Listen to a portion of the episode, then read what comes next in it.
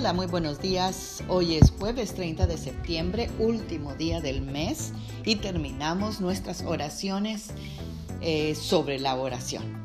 Y hoy vamos a meditar en Marcos 11:24 que nos dice, por eso les digo que todo lo que pidan en oración, crean que lo recibirán y así será. Amadas guerreras y guerreros de Dios, creo que una de las razones más comunes por las que experimentamos una crisis de fe es que nuestras palabras y nuestra actitud no armonizan. Nos decimos que estamos orando al Padre Celestial, buscando su voluntad y pidiendo que Él intervenga, pero lo que realmente estamos haciendo es quejándonos a Él. En Marcos 11:24, el versículo que acabamos de leer, Jesús enseña que si pedimos algo, debemos creer en nuestro corazón que ya ha sido concedido. Este nivel de fe no se encuentra en nuestros lamentos, en nuestras quejas, sino en nuestras alabanzas y en nuestra confianza en Dios. Dios quiere que clamemos a Él y que traigamos nuestras peticiones a sus pies pero debemos hacerlo de una manera que se centre en la gloria de Dios, no en la nuestra. En el libro de los Hechos se usan muchas clases de oración, porque no se trata de cómo uno ore, sino de la fe con la que uno ore. Hay modelos de oración como una oración corporativa, oración de un grupo, oración individual, oración de intercesión, oración de petición, tenemos oraciones de sanidad física, oración para el perdón, oración de alabanza y agradecimiento. O sea, la oración se usa para comisionar también para personas en el ministerio y para también que reciban la plenitud del Espíritu Santo.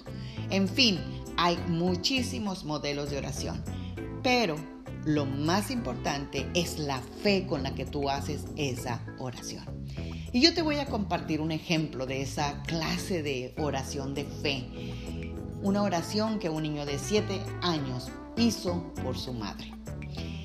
Eh, y dice así, un día un niño de 7 años entró en una farmacia corriendo y le dijo al farmacéutico, Señor, aquí está todo el dinero que tengo, por favor, deme un milagro.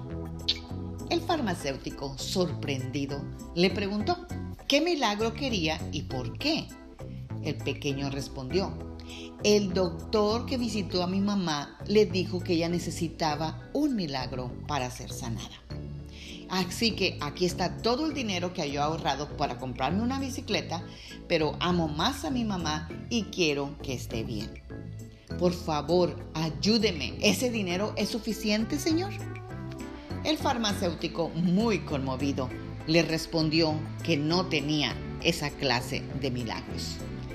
Luego agregó que solo Jesús, el Hijo de Dios, tiene ese remedio especial y lo invitó a que él fuera a pedírselo a la iglesia.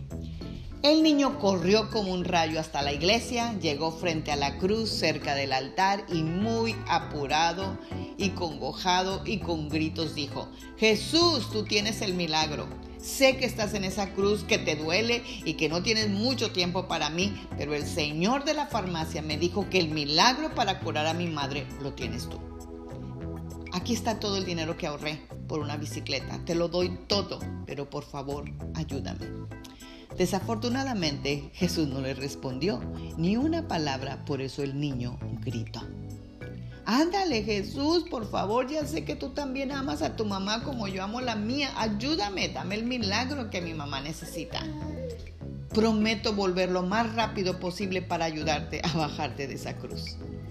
El pastor que había oído la conversación del niño se acercó y lo invitó a hablar en voz baja con Jesús y le explicó que Cristo lo escucha, aunque no responda directamente.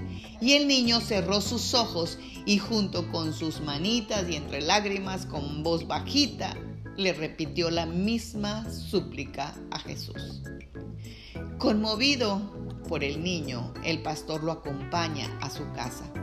A lo largo del tramo de la calle, de la iglesia hasta su casa, el niño le explicó al pastor cuánto quería a su madre. Le dijo que era todo lo que él tenía y que le había dicho que solo Jesús tenía el milagro que podía curarla. Una vez en casa, el niño corrió hasta la recámara donde estaba su madre y encontró que la cama estaba vacía. Con angustia salió y lo, la vio salir de la cocina y el niño le dice a su mamá, mamita, ¿te levantaste? Y la mamá le dijo, sí, hijo. El doctor que llamaste vino a visitarme, me curó y me dijo que te saludara. Hijo, ¿cómo conociste a este doctor? Es un gran médico. El pastor que contemplaba aquel milagro con lágrimas en los ojos le dijo al niño, Jesús respondió a lo que le pediste y llegó antes que nosotros. Recuerda que nuestra oración siempre es escuchada por nuestro Dios y aún Él, como dice en su palabra, Él apresura su palabra para ponerla por obra. La palabra de Dios también dice que si no nos hacemos como niños, no veremos ni entraremos al reino de Dios. Así que esta mañana, fin de mes, y todo lo que hemos aprendido acerca de la oración, oremos con esa oración, con la fe de un niño, para que lo que no hemos visto lo veamos ya en el nombre de Jesús.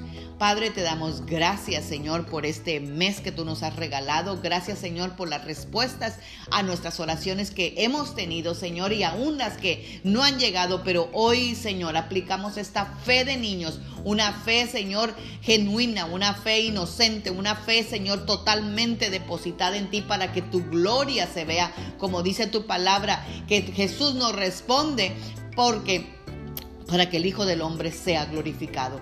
Así que Padre, en el nombre de Jesús te damos gracias y te pedimos por nuestros hijos, nuestra familia, nuestros ah, este, familiares, Señor, por las amistades, por todas aquellas personas, Señor, que están pasando una necesidad y sobre todo de sanidad, Señor. En el nombre de Jesús te lo pedimos el día de hoy, Señor, para que tú llegues así como llegaste con la mamá de este niño y para cuando nosotros lo veamos otra vez, ellos estén ya caminando y totalmente sanos. En el nombre poderoso de Cristo Jesús. Amén.